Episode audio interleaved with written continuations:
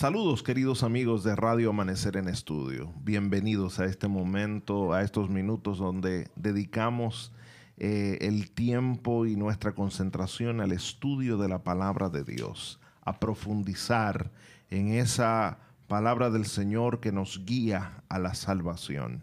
Así que Biblia en mano, consiga su guía de estudios también, si la tiene, para que podamos eh, aprovechar este tiempo al estudiar la palabra del el Señor. En el contexto de la guía de estudio para este trimestre, Isaías, consolaos pueblo mío.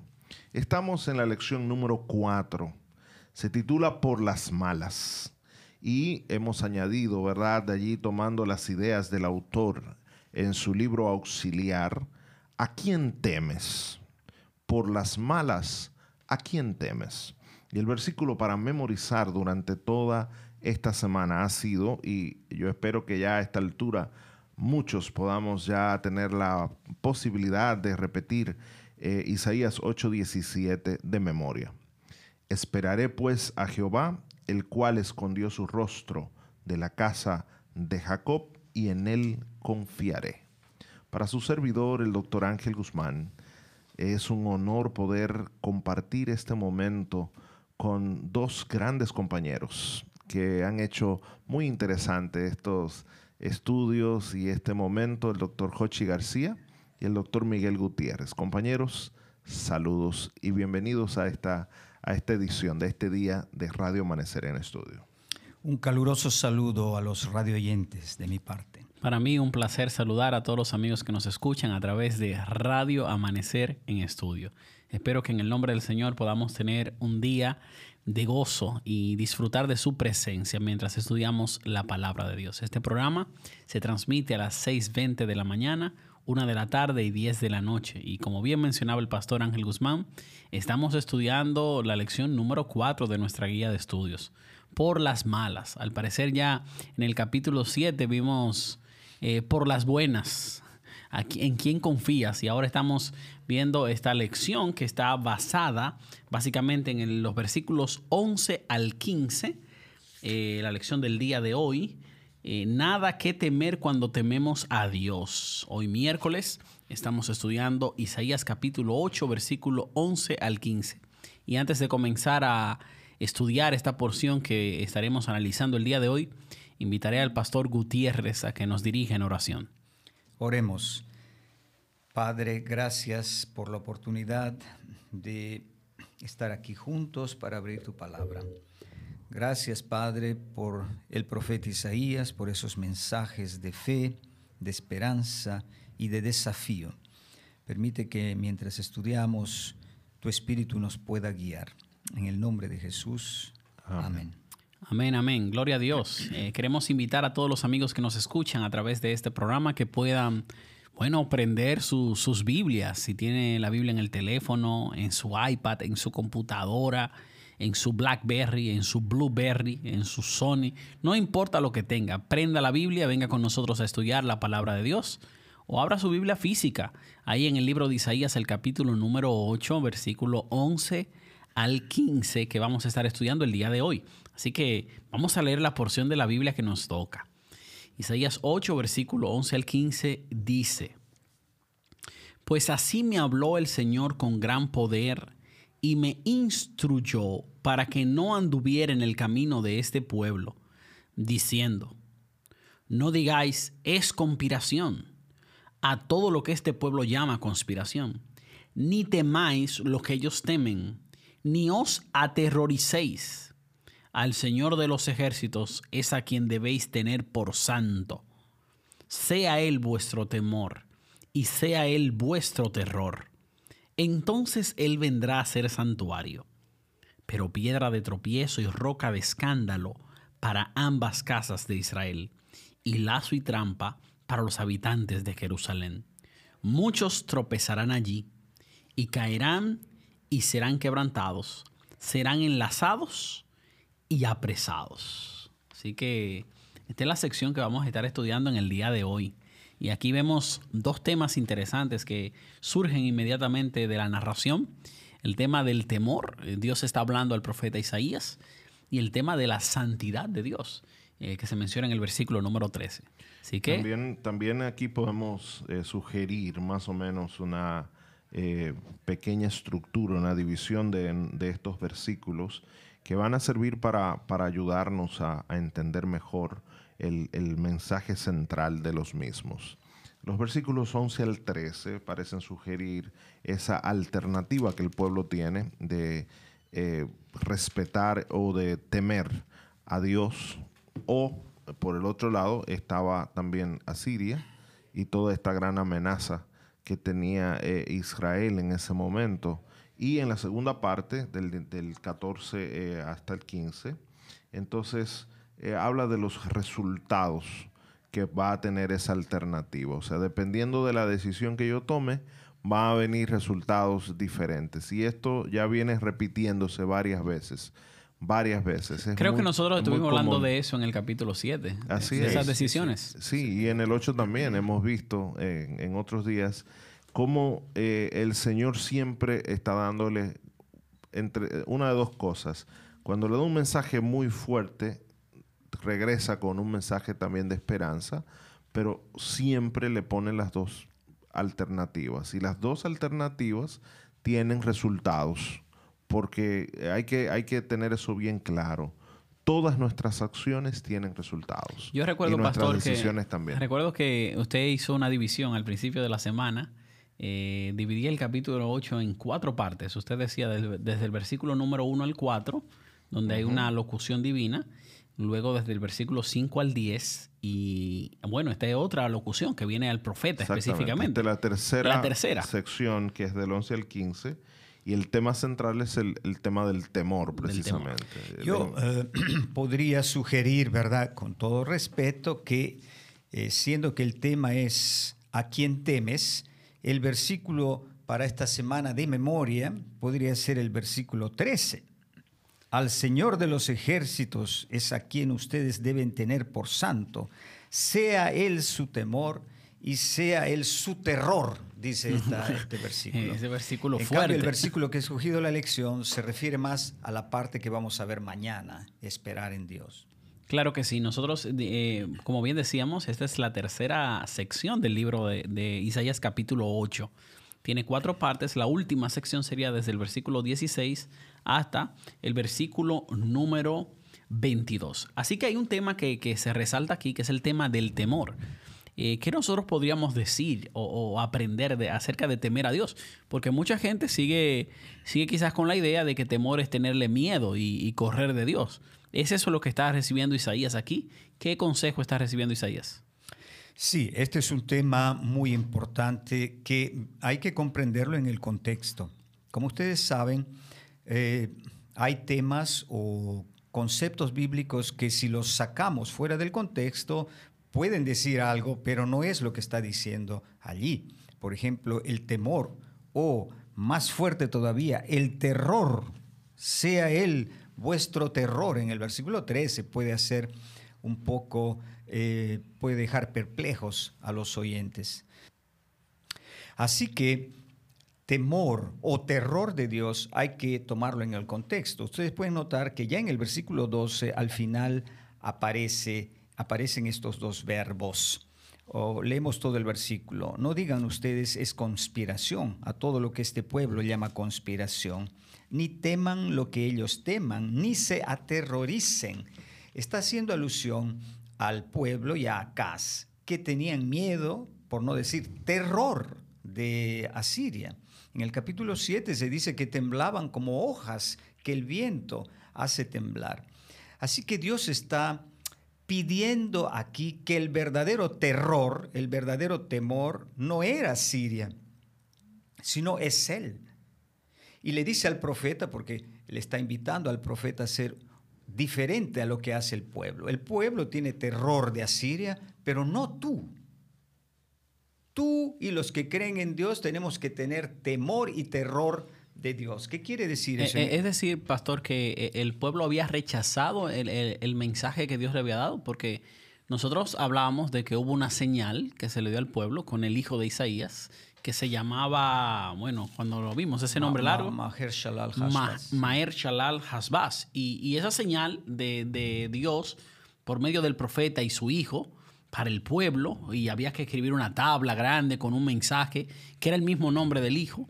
El pueblo rechazó ese llamado y ahora le está hablando a Isaías que no haga lo mismo que el pueblo. Sí, exactamente.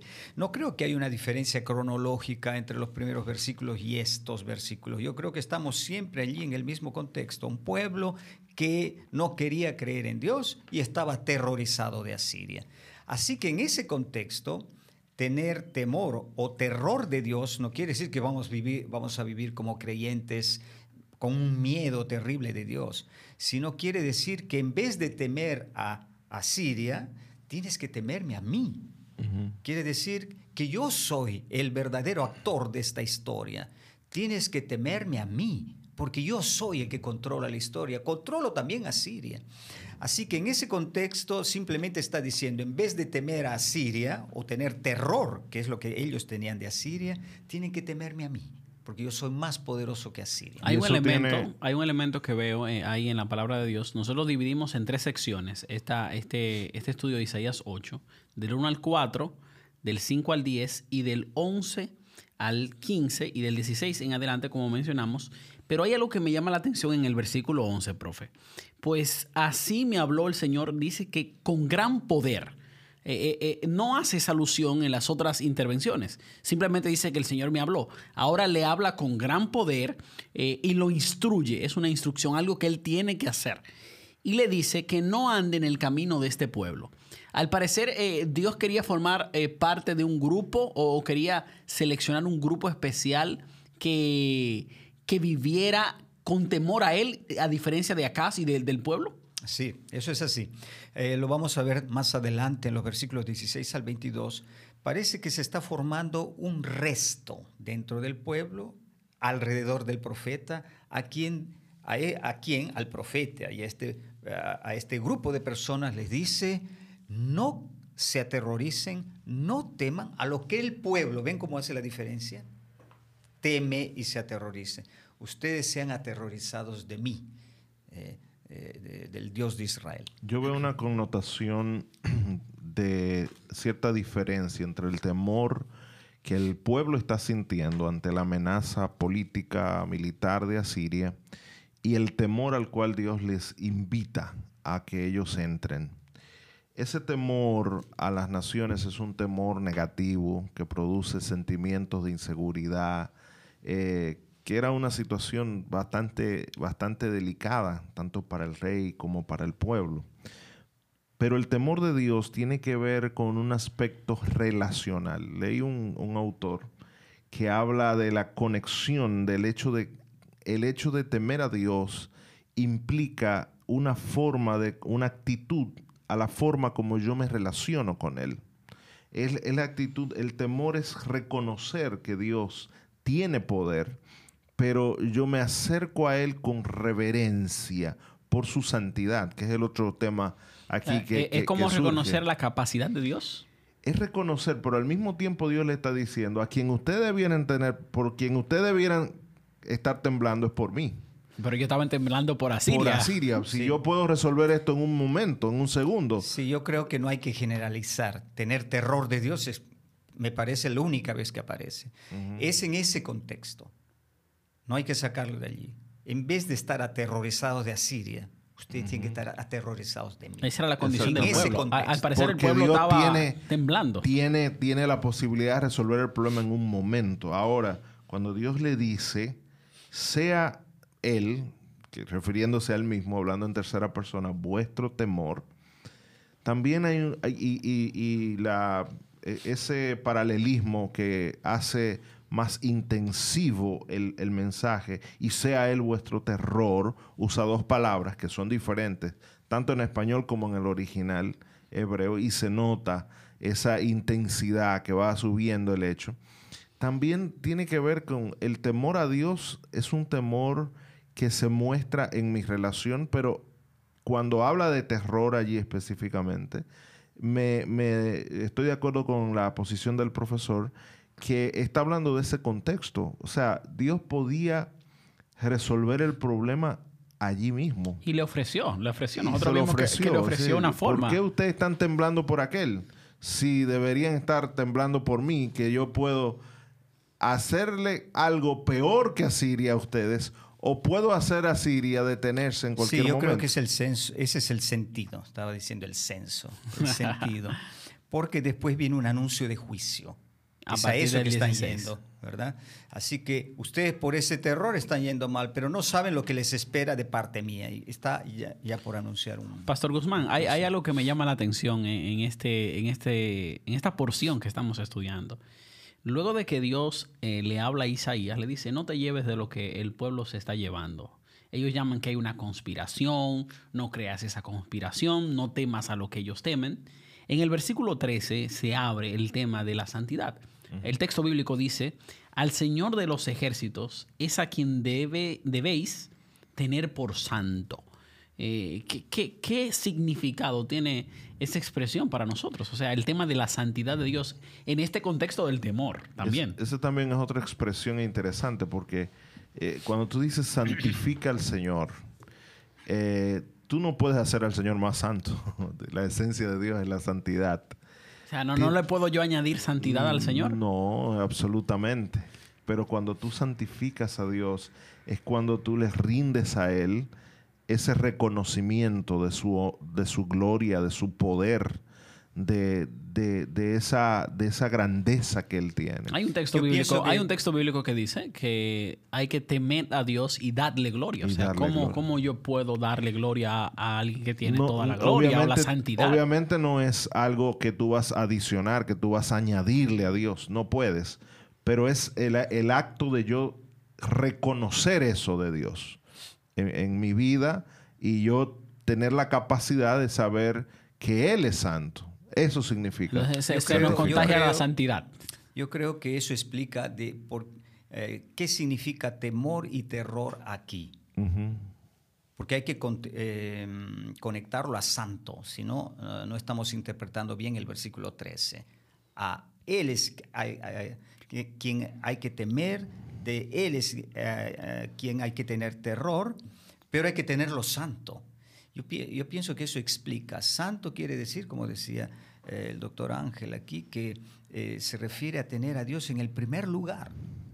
No terror en el sentido de que estamos muertos de miedo, sino que lo respetamos y le, de- le damos la honra, el primer lugar, sabiendo que Él es más poderoso que Asiria. Y yo creo que en el capítulo conexión- 6 nosotros estudiamos el tema de la santidad. Eh, cuando hablábamos Sí. de la visión que tuvo Isaías y cómo la santidad, bueno, nos limpia de iniquidad y nos purifica. Sí, pero ahí hay un, co- un sentido diferente. Ahí en el capítulo 6 es más esa majestad de Dios que está, está, está ligado, pero aquí en el contexto del terror, sí, es una perspectiva sobre la santidad que se podría, eh, pero no es la misma cosa, yo diría.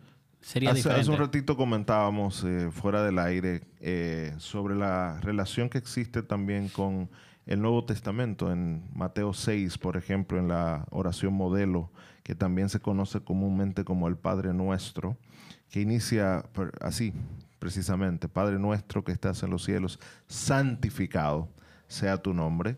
Aquí yo veo también esa relación de cercanía, Padre, eh, sabiendo que en el contexto en que Jesús dijo esto, la palabra Abba, Padre, eh, no era una palabra usualmente utilizada para referirse a Dios. Era una palabra que era incluso eh, reconocida como una falta de respeto, pero ese acercamiento confiadamente al Señor, al mismo tiempo que tú tienes que reconocer que Él es santo, esa actitud de reconocimiento y confianza es precisamente lo mismo que está diciéndote aquí en Isaías. Tú le temes, pero tú te puedes acercar a Él reconociendo es... eh, eh, Aquí, aunque el aspecto de la confianza no se ve eh, así a, primera, a primer plano, pero, pero sí reconociendo que Dios es santo. Yo siempre he comentado, creo firmemente, que la definición eso es algo muy personal, una opinión teológica muy personal. La definición más perfecta de Dios es la santidad. Usualmente nosotros nos inclinamos más por el hecho del amor, Dios es amor, etcétera, etcétera. Eh, la santidad no le resta nada al amor de Dios. Eh, al contrario, lo define mucho mejor. Y esa santidad va a producir el reconocimiento de esa santidad de Dios, entrar en contacto con esa santidad de Dios, eh, poner esa santidad como un ente importante en mi relación con Él, va a, darme la dimensión correcta de lo que es temerle a Dios también. E, que no es ese temor de que yo eh, ando aterrorizado literalmente, que no, que, ando eh, temblando. el, que teme, el que teme a Dios no anda con miedo, sino que se tiene una relación saludable con Dios. en este contexto. Yo creo que aquí hay que poner los dos eh, aspectos fundamentales de Dios. Dios es santo, y lo dice el texto, hemos leído alguna vez, me parece, en Isaías 57, 15. Dios es santo, es elevado, no sé si se recuerdan de ese texto, porque así dice el alto y sublime, Isaías 57, 15, que vive para siempre, cuyo nombre es santo. Yo habito en lo alto y santo, pero aquí viene la otra parte y también con el contrito y humilde de espíritu, para vivificar el espíritu de los humildes y para vivificar el corazón de los contritos. Allí se ve los dos lados del Dios de Israel. Es un Dios santo, diferente, que guía la historia, interviene y castiga con sus juicios. Hay que respetarlo en esa santidad, en esa majestad. Pero sería errado tomarlo de solo de ese lado. Por otro lado, Él es también el Dios misericordioso, que se acerca a sus hijos, como dice este texto, está con los de Y es importante, es importante conciliar esa idea, e, esas dos partes eh, en las que Dios se manifiesta y se relaciona con el ser humano. Bueno, volviendo al texto nuestro, en el versículo 14 ya Dios va a decir claramente las alternativas que, eh, se conecta perfectamente con la idea del profesor. Dice, Él vendrá a ser santuario Imagínese que Dios sea su santuario. ¿eh? Eh, cuando, yo, cuando yo estudiaba eso, pastor, eh, yo, yo sonreía porque el concepto de santuario, nosotros lo vemos en, el Antiguo Testamento en relación a protección, cuando la gente necesitaba protección, auxilio, redención. y, y justamente cuando yo tengo una buena relación con Dios, reconozco su santidad, me acerco a Él, honro eh, la instrucción que él me da, porque él está hablando a Isaías aquí y, lo está instruyendo con poder para que haga lo que, lo que tiene que hacer. Y entonces ahí le dice, bueno, si tú me temes a mí, si tú eh, eh, haces, lo que, haces lo que te estoy diciendo, yo seré un santuario. seré protección para ustedes. Sin embargo, ahí mismo entra el pero, que es la alternativa. pero peligroso. Pero voy a ser piedra de tropiezo y roca de escándalo para ambas casas de Israel, que es un lenguaje de juicio fuerte, de consecuencias drásticas. Sí, está muy subrayado en el versículo 15, continúa. Se repite de nuevo, creo, la idea. Allí dice que muchos tropezarán allí en esa piedra y caerán y que van a ser quebrantados, enlazados y apresados. Muchos ¿Será, será, que, ¿Será que cuando yo elijo a Dios, Él es mi protección y cuando no lo elijo, Él es mi piedra de tropiezo? Yo pienso que no es que Dios es la piedra de tropiezo, son, es que cuando yo abandono a Dios, pierdo completamente toda la protección, el cuidado, y en ese momento todas ah, mis eh, eh, amenazas... sería, una vida de pecado todas y, mis, esas consecuencias. Y todas mis amenazas van a hacerse realidad. Va a venir el ataque del enemigo con toda la fuerza y fiereza. Pero es claro que Dios está dejándole un mensaje también transparente al pueblo. ¿eh? Si tú eliges bien, muy bien contigo. Si tú eliges mal, tus consecuencias van a ser desastrosas. Entonces, ¿cuál sería el mensaje eh, que nosotros podemos extraer de Isaías 8, 11 al 15? Yo pienso que esto lo podemos conectar con el primer mandamiento, de amar a Dios sobre todas las cosas.